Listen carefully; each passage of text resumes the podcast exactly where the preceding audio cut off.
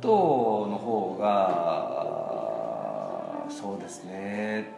手間がかかるっていう意味においては、はい、一戸建てと一緒ですよね。その外壁内装やもろもろやらなくちゃいけないので、はい、プラス一つの建物に対して何部屋もあるので、えー、イオース入居者さんの数が多いから手間がもちろんかかるわけっていうそういうデメリットありますよね。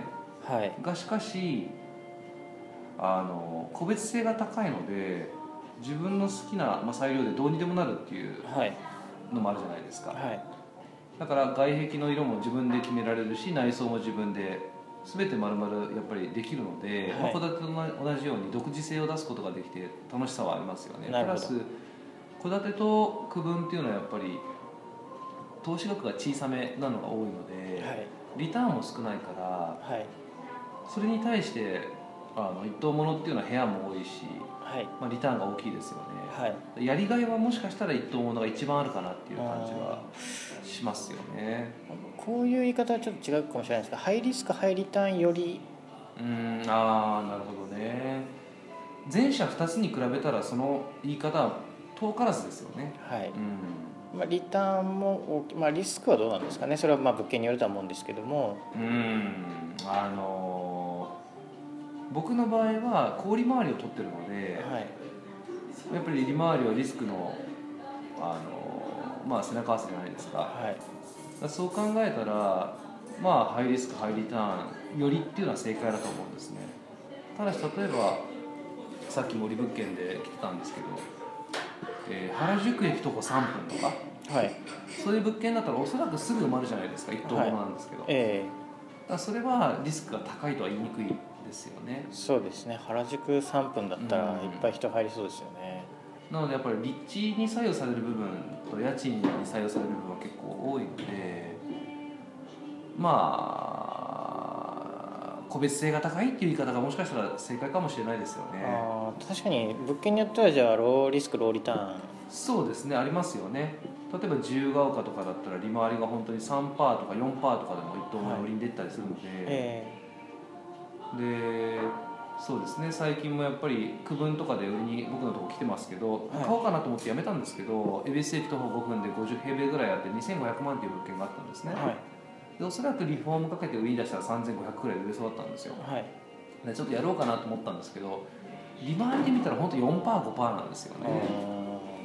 けどその代わりも100%やっぱりまず恵比寿5分だし、はあのまあ、リフォームのその売却事例を見てもまあうん500万ぐらいリフォームして500万乗っけても売れてるんいで、はい。ありだなっていうのはありますよね。だからまあ本当個別性がこう、まあ、一棟物の区分もあってどれが一番いいのかっていうのは正直はい。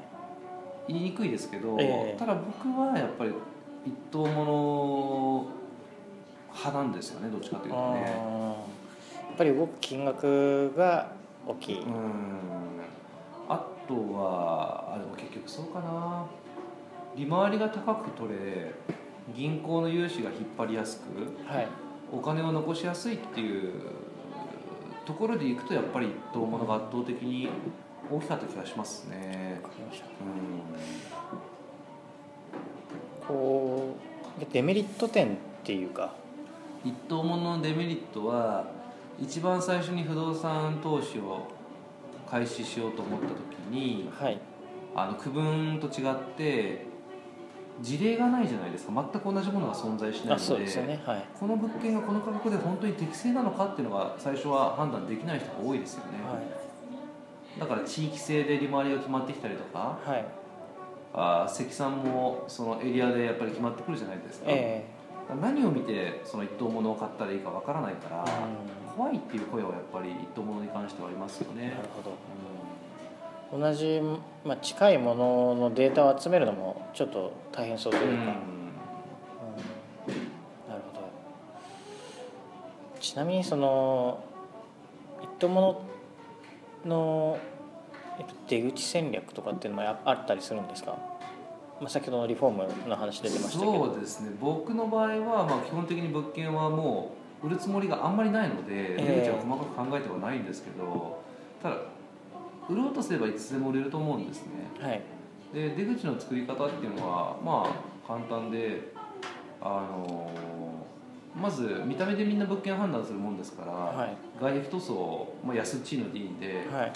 もう本当に変な言い方すれば1年で剥がれちゃうやつでも構わないんではい。まず一瞬見た目をきれいにするわけですよね、はい。で見た目きれいにして中も必要なところはリフォームしてで満室にして。えで利回り物件として売るのが、まあ、出口かなっていうふうに個人的には思いますね、はい。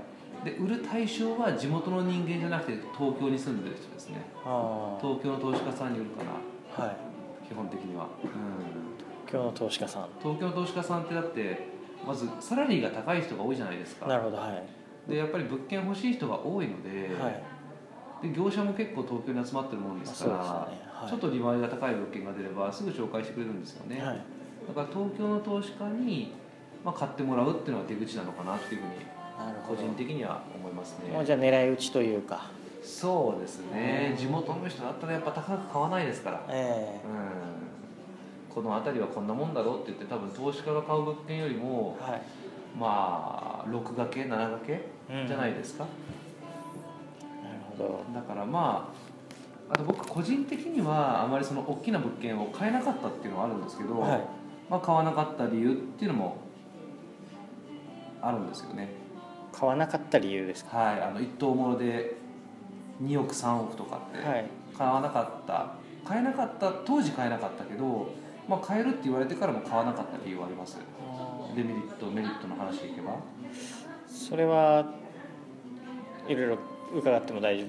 それはじゃあ次回。に次回にさますか、はい、じゃああの今回もですねあの時間が来ましたのであのまたあのやっていこうと思いますんで次回10回目ですね、えーやっていこうと思います。では星さん今回もありがとうございました。はいお疲れ様です